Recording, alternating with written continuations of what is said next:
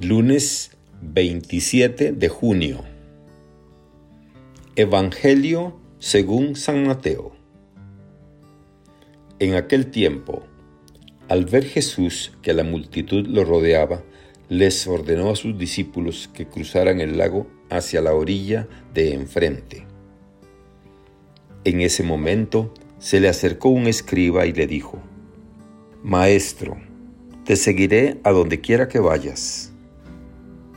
Jesús le respondió, Las zorras tienen madrigueras y las aves del cielo nidos, pero el Hijo del Hombre no tiene en dónde reclinar la cabeza.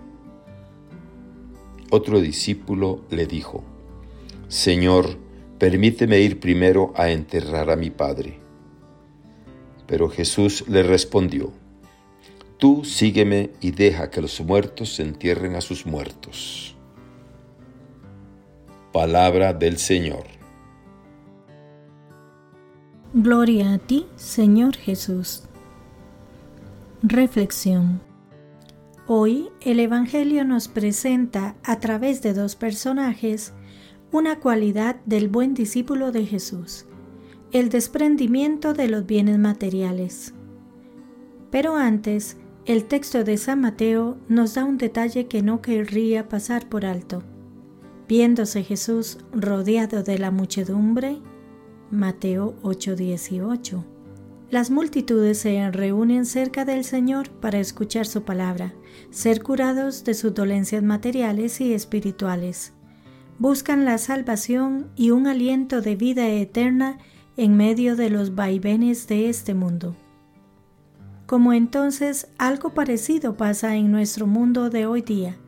Todos, más o menos conscientemente, tenemos la necesidad de Dios de saciar el corazón de los bienes verdaderos, como son el conocimiento y el amor a Jesucristo y una vida de amistad con Él. Si no, caemos en la trampa de querer llenar nuestro corazón de otros dioses que no pueden dar sentido a nuestra vida. El móvil, Internet, el viaje a las Bahamas, el trabajo desenfrenado, para ganar más y más dinero, el coche mejor que el del vecino o el gimnasio para lucir el mejor cuerpo del país. Es lo que nos pasa a muchos actualmente. En contraste, resuena el grito lleno de fuerza de confianza del Papa San Juan Pablo II hablando a la juventud. Se puede ser moderno y profundamente fiel a Jesucristo. Para eso es preciso como el Señor, el desprendimiento de todo aquello que nos ata a una vida demasiado materializada y que cierra las puertas al Espíritu. El Hijo del Hombre no tiene dónde reclinar la cabeza. Sígueme, nos dice el Evangelio de hoy. Y San Gregorio Magno nos recuerda.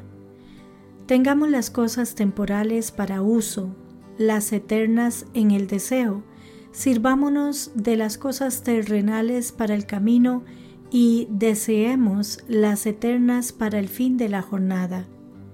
Es un buen criterio para examinar nuestro seguimiento de Jesús. Nos dice San Juan Pablo II, desde los tiempos evangélicos hasta hoy ha seguido actuando la voluntad fundadora de Cristo, que se manifiesta en esa hermosísima y santísima invitación dirigida a tantas almas. Sígueme. Que Dios les bendiga y les proteja.